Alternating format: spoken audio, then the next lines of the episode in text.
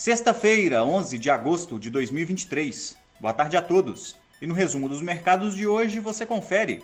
O Ibovespa encerrou o pregão em baixa de 0,24% aos 118.063 pontos.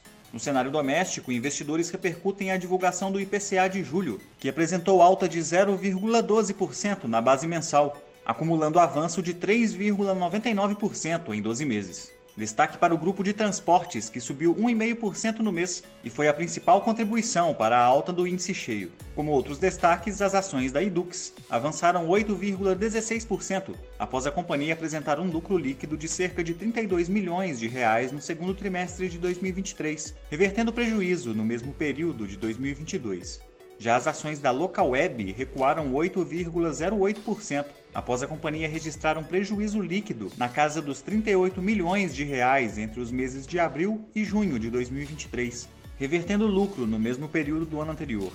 O dólar à vista, às 17 horas, estava cotado a R$ 4,90, em alta de 0,45%.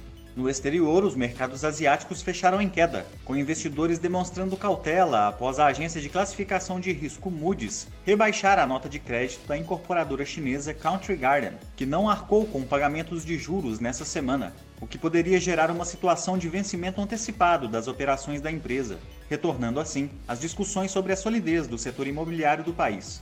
Por lá, o índice Xangai Composto caiu 2,01% e no Japão, o índice Nikkei não operou em função de um feriado local. As bolsas da Europa também encerraram em baixa, com investidores repercutindo dados preliminares do PIB do Reino Unido, que cresceu 0,2% no segundo trimestre de 2023, em comparação com o período imediatamente anterior.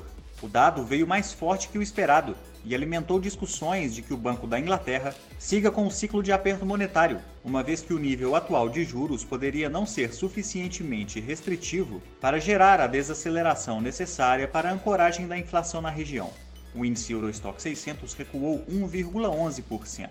Os mercados americanos apresentaram sinais mistos, repercutindo o índice de inflação ao produtor, que avançou 0,3% em julho e ficou acima das projeções, com o núcleo do indicador que exclui itens mais voláteis acumulando uma alta de 2,4% na base anual. Também houve divulgação de dados preliminares do Índice de Sentimento do Consumidor dos Estados Unidos relativo ao mês de agosto pela Universidade de Michigan, com uma leve queda na comparação mensal após uma alta moderada em julho.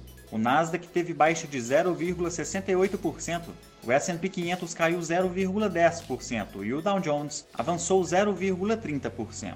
Somos do time de estratégia de investimentos do BB e diariamente estaremos aqui para passar o resumo dos mercados.